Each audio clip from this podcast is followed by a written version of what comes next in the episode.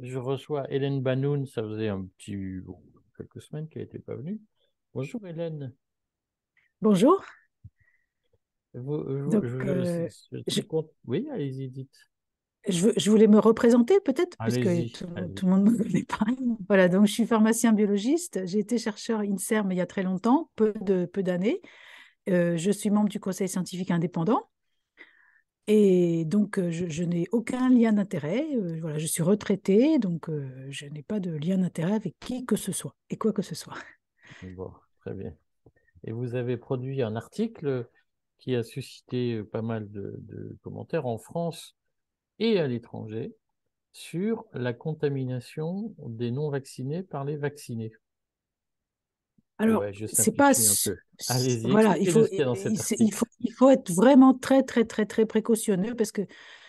Euh, voilà, pourquoi j'ai fait ces recherches? Parce que depuis plusieurs mois, même peut-être plus d'un an, on entend parler du vaccine shedding. Et on met un peu tout et n'importe quoi là-dedans. Euh, voilà, il y a des témoignages de personnes qui ont ressenti des effets bizarres qui peuvent être apportés à des effets du vaccin alors qu'elles n'étaient pas vaccinées et qu'elles avaient été en contact avec des personnes fraîchement vaccinées, j'insiste là-dessus.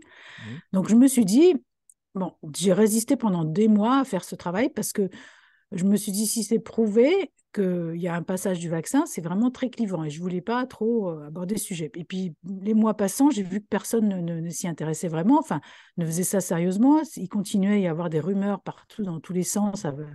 Donc, je me suis dit, il faut le faire, voilà. Et donc, il faut vraiment insister sur euh, le fait que tout ça, ce sont des, hypothèses. La, la, seule chose, enfin, je vous en reparlerai après sur les détails, il y a une seule chose qui a été prouvée sur les vaccins ARN anti-Covid, mais tout le reste, j'ai fait des recherches sur les, nanoparticules similaires à, celles qui sont utilisées dans les vaccins ARN, parce qu'elles sont utilisées depuis longtemps pour euh, des thérapies ou des vaccinations. Et j'ai recherché qu'est-ce qu'on pouvait euh, savoir de l'excrétion de ces nanoparticules et de la pénétration. Voilà. Mais euh, si vous voulez, pour les, pour les, pour les non-initiés, oui, oui. excrétion et pénétration, est-ce que ça recoupe euh, des choses totalement interdites à l'antenne aux heures de grande écoute ou concrètement c'est quoi? Non, non, non, non, voilà, si, vous, si vous voulez. Euh, bon, c'est, en fait tout ça, c'est de la, c'est de la pharmacocinétique, c'est-à-dire que lorsque on, on, administre un médicament, je ne parle pas pour un vaccin, un médicament, on doit, le, fabricant doit, au cours des essais cliniques, explorer la pharmacocinétique, c'est-à-dire comment le, médicament est, absorbé dans l'organisme, comment il est distribué dans tous les organes, comment il est éventuellement excrété par les, les, selles, l'urine, la sueur, et tout, la peau, tout ça. Voilà. Alors ça, ça n'a pas été fait pour les vaccins ARN, parce que déjà ce sont des vaccins, et que déjà les vaccins euh, n'ont pas à être soumis à des études de pharmacocinétique. Ce n'est pas, pas obligatoire, parce que ce sont des vaccins. Par contre, moi, j'ai regardé la réglementation des agences euh, internationales de santé, la FDA, le NIH, l'Agence européenne du médicament, mmh. l'OMS, mmh. et j'ai regardé ce qui était dit sur les produits de thérapie génique. Mmh. Donc ça, les produits de thérapie génique, la réglementation, elle existait déjà depuis quelques années et elle concerne donc des médicaments pas des vaccins, c'est-à-dire des, des, des, produits qui sont censés soigner une maladie. En général, c'est un défaut génétique. Mmh. Donc, on injecte à des personnes très rares, qui ont une maladie rare, on injecte bah, des, acides nucléiques, soit de l'ADN, soit de l'ARN, pour leur faire fabriquer la protéine dont il manque. Et en fait, c'est exactement ce qu'on fait avec ces vaccins ARN, sauf que là, on les appelle des vaccins parce que c'est fait pour protéger contre une maladie, c'est pas fait pour, pour la soigner. Mmh. Voilà. Et donc, du fait que ce sont des vaccins, eh bien, euh, ces, vaccins, ces, produits ARN n'ont pas été soumis à cette réglementation, donc où les, les, les, fabricants auraient dû explorer justement l'excrétion, c'est-à-dire enfin, la biodistribution déjà dans tout le corps, mmh. l'excrétion, donc par tous les fluides, et éventuellement la pénétration, euh, une fois que c'est excrété, chez, une autre, chez une autre personne. Voilà. Excusez-moi, j'enlève le, bruit du téléphone. Donc ça, ça n'a pas été fait. Alors, donc, si vous voulez, je me suis intéressée à, ces phénomènes parce qu'il y a eu énormément de témoignages aussi bien de médecins que de patients, disant que des personnes non vaccinées en contact euh, euh, rapproché avec des personnes fraîchement vaccinées avaient ressenti des effets qui ressemblaient à ceux du vaccin. Voilà. Alors, qu'est-ce que j'ai trouvé? Alors déjà, sur le vaccin, alors il faut bien différencier, là j'insiste et je, répéterai, je répéterai, il faut bien différencier ce qu'on sait sur les vaccins ARN anti-Covid et ce qu'on peut peut-être supposer, au moins comme hypothèse, à explorer de, ce qu'on sait pour les nanoparticules qui, qui, sont proches. Voilà, parce que ces vaccins ARN, donc ce sont, ça, ils consistent en ARN, donc c'est un acide nucléique qui est euh, encapsulé dans une nanoparticule, donc c'est une espèce de bulle de, lipides qui est censé, enfin qui est dans le but, dont le, le, le, rôle est de les protéger et de les transporter, de transporter l'ARN. Et ce qu'il faut savoir, c'est que ces nanoparticules synthétiques, donc lipidiques synthétiques des vaccins, elles cherchent à imiter au maximum ce qu'on appelle des vésicules extracellulaires naturelles ou exosomes, c'est-à-dire des vésicules qui sont naturellement excrétées, fabriquées par les cellules de, n'importe qui, de n'importe quel euh, animal, ou homme en particulier, qui sont fabriquées par ces cellules et qui encapsulent, qui transportent des protéines et des, acides nucléiques et éventuellement d'autres molécules. Et ces petites vésicules extracellulaires ou exosomes naturels, elles servent de communication entre les cellules. Donc elles passent de cellule en cellule et elles sont également excrétées par euh, différentes voies du corps. Voilà. Donc ça, on, le sait. Voilà. Donc euh, pour revenir euh, où j'en étais, donc voilà, je me suis intéressée aux à ce qu'on savait sur les nanoparticules synthétiques lipidiques euh, qui ont été utilisées pour des thérapies ou pour des vaccinations, et d'autre part, ce qu'on sait sur les vésicules extracellulaires naturelles. Et il se trouve que ce qui a été démontré pour les vaccins ARN, c'est que déjà, l'ARN, il ne reste pas au point d'injection, comme ce qu'avaient dit les, fabricants au début, et il est, donc il est distribué dans tout le corps il se concentre dans certains organes, en particulier le foie, la rate, les ovaires, mais il est distribué dans tout le corps. Et il persiste aussi longtemps dans, certains organes. On, en a retrouvé dans certains organes jusqu'à deux mois. Voilà, ça ne veut pas dire qu'il est dans tout le corps pendant deux mois. On l'a retrouvé chez certaines personnes dans certains organes. Et ce qui a été montré aussi, c'est que l'ARN, donc, il est injecté dans une nanoparticule. Il rentre dans une cellule parce que la nanoparticule, comme la vésicule extracellulaire naturelle, elle a la capacité de fusionner sa membrane avec une cellule. Donc elle fusionne et elle libère son contenu dans la cellule. Donc il rentre dans la cellule, l'ARN, et les cellules, naturellement, donc déjà, elles vont traduire l'ARN en spike, mais naturellement, elles vont resynthétiser des vésicules extracellulaires naturelles, encapsuler l'ARN et encapsuler la spike qu'elles ont fabriquée et les, les, rééjecter à l'extérieur. Et donc, on, a des études indépendantes des fabricants ont montré que ces vésicules avec de l'ARN, elles circulent aussi dans le corps, dans le sang et, et, à, des vésicules avec de l'ARN et des vésicules avec la spike. Ça circule, ça recircule. Donc, une fois que c'est rentré dans la cellule, ça ressort et ça recircule. Donc ça dure bien plus longtemps que deux jours euh, ou quelques heures au, point d'injection. Alors, il y a aussi quelque chose qui avait interpellé beaucoup de monde, c'est un petit paragraphe, plusieurs petits paragraphes dans le protocole Pfizer, où on semblait comprendre que le fabricant euh, craignait qu'il puisse y avoir un contact, enfin une,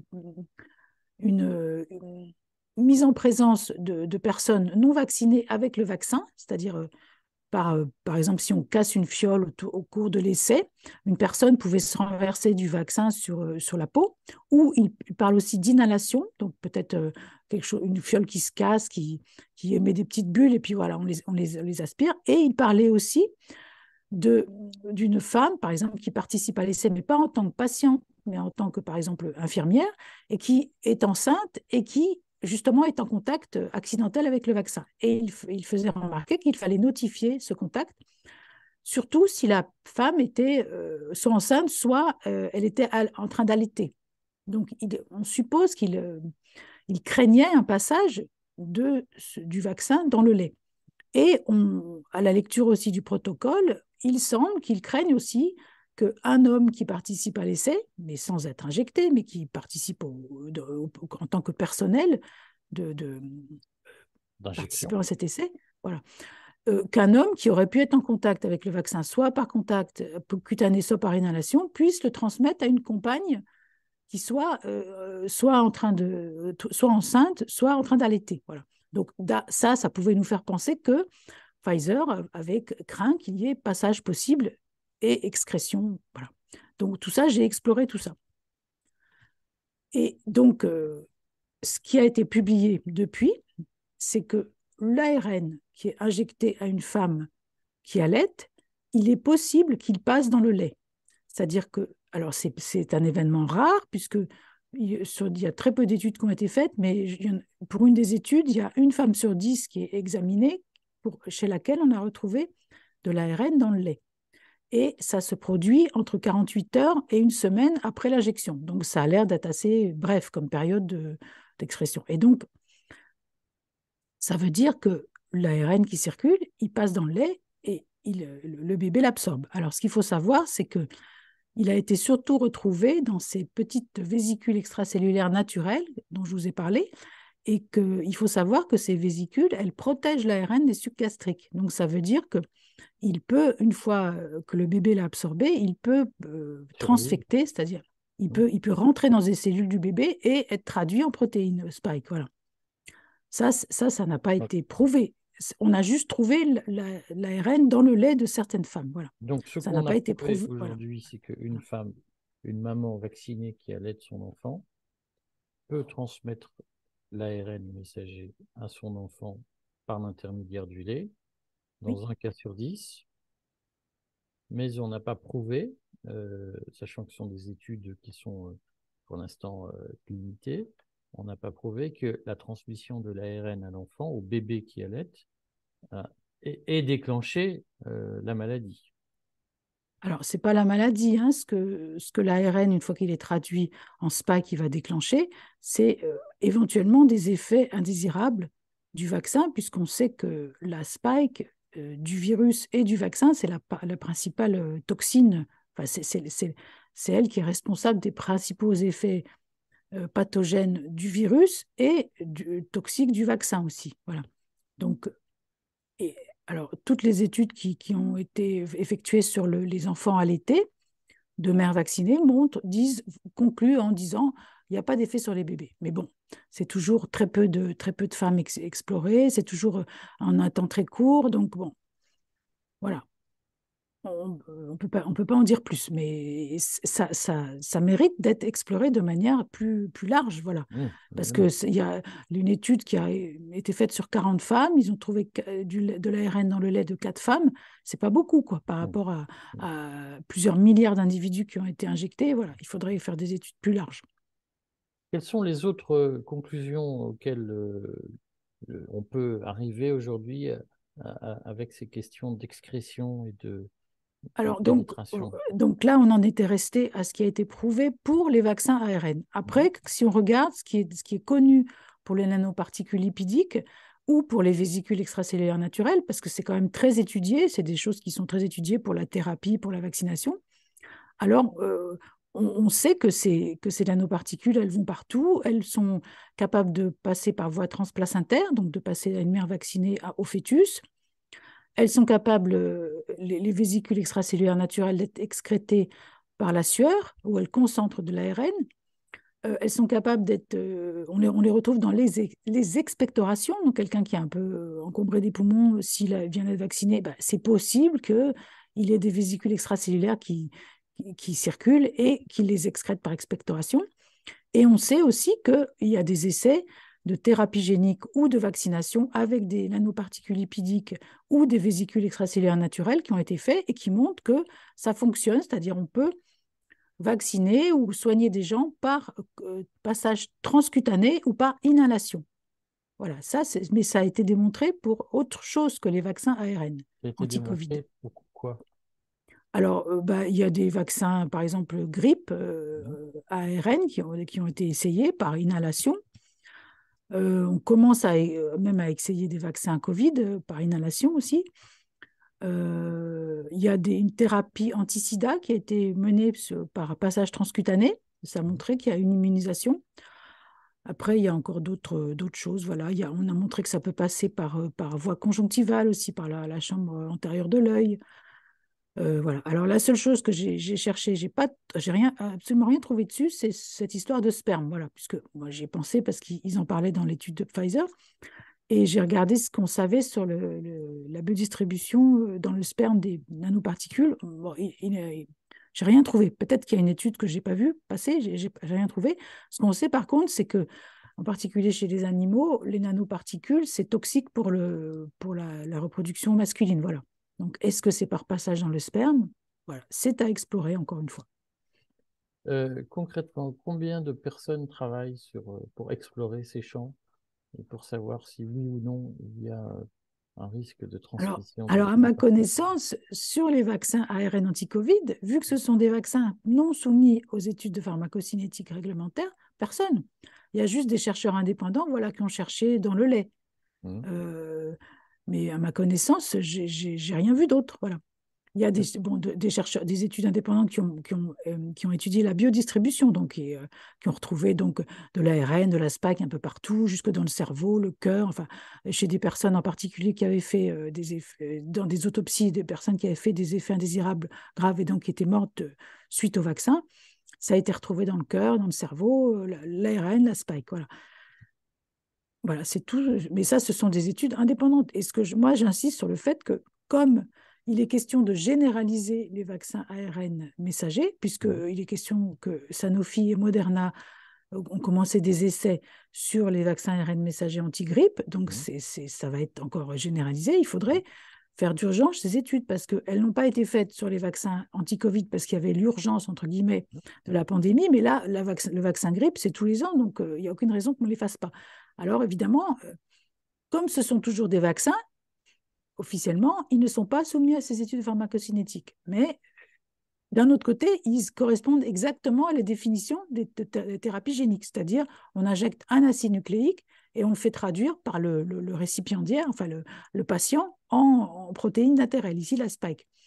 Donc voilà, il y, a, une dichotomie là. D'un côté, ce sont des vaccins donc pas soumis à la pharmacocinétique et aux études de pharmacocinétique, et de l'autre côté, ils correspondent exactement à la, à la, définition de thérapie génique. Voilà. Donc, euh, évidemment, les fabricants de vaccins vont se cacher derrière le fait que les vaccins n'ont pas besoin d'études de pharmacocinétique. Donc, ils vont, je pense qu'ils vont, ils vont jouer là-dessus. Ben, ils ont des très bons avocats, ils vont dire non, c'est pas la peine de le faire.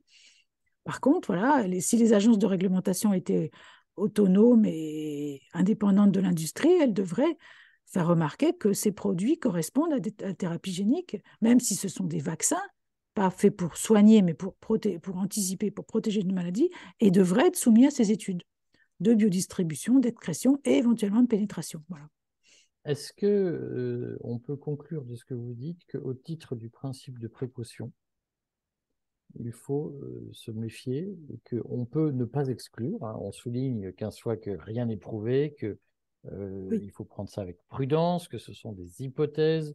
Mais est-ce qu'on peut ne pas exclure que le vaccin ARN messager puisse se transmettre directement d'homme à homme sans avoir besoin d'être injecté? Voilà, c'est exactement ce que, je conclus. On ne peut pas l'exclure. Déjà, on a la, démonstration qui passe dans le lait. Donc, il passe de, mère à enfant. Voilà, donc c'est déjà démontré par cette voie-là. Ensuite, pour les autres voies, par la sueur, par, par euh, le sperme, par, par expectoration et inhalation, voilà, c'est à explorer parce que c'est plausible d'après ce qu'on sait des nanoparticules lipidiques et des exosomes naturels en dehors des vaccins ARN anti-Covid. Bon, eh ben, écoutez, on dit aux gens, que. après, voilà, moi je voudrais insister sur le fait que pourquoi j'ai tellement euh, été euh, réticente à écrire cet article, c'est parce que j'ai peur du clivage. Dans les... Évidemment, depuis que j'ai écrit, j'ai encore plus de témoignages qui m'arrivent. Euh, voilà, ma femme veut me quitter parce que moi je suis vaccinée, pas elle. Enfin, vous voyez, c'est horrible, quoi. Voilà, j'ai écrit ça et maintenant, à cause de moi, il y a des responsable de nouveaux divorces, de nombreux divorces. Ben voilà, donc euh, moi je dis surtout, euh, ne, ne, rentrons pas dans ce genre-là. Dans ce jeu-là, on a fait assez de dégâts avec cette pandémie. Les politiques, les industriels ont fait assez de dégâts. Il faut rester unis, il faut surtout face à l'avenir. Voilà. Et, j'insiste sur le fait que d'après ce qu'on sait, s'il y a cette possibilité d'excrétion-pénétration, c'est déjà, il faudrait mesurer les quantités. Est-ce que c'est vraiment responsable, enfin, capable de, produire un effet indésirable? Et puis, la durée d'excrétion, elle a l'air très, très, très, très faible. Ce n'est pas parce qu'on trouve dans certains organes de l'ARN ou de la SPAG euh, au bout de deux mois que ça se produit chez tout le monde. Non, certainement pas. Il faut l'explorer. Donc, il y a peut-être il y a peut-être éventuellement un risque chez les personnes fraîchement vaccinées, mais fraîchement, ça veut dire quelques jours. Voilà. Mais tout ça, c'est à explorer. Voilà. Il faut pas. Les gens qui, ont été vaccinés il y a des mois, c'est fini, quoi. Enfin, moi, pour moi, je ne peux pas l'affirmer, mais je pense qu'il faut plutôt le voir comme ça, quoi. C'est voilà. Il ne faut pas en rajouter non plus dans, la, dans, la, dans le clivage. Bon, Nous voilà prévenus, nous voilà mis en garde sur les risques d'une généralisation abusive ou d'une simplification. Voilà, surtout, surtout. Eh ben, merci beaucoup, euh, Hélène, de votre participation. Et puis, on espère vous retrouver lors d'une prochaine étude sur le courrier pour euh, écouter vos explications toujours euh, précises mais passionnantes. Merci. À une autre fois. Merci. À bientôt.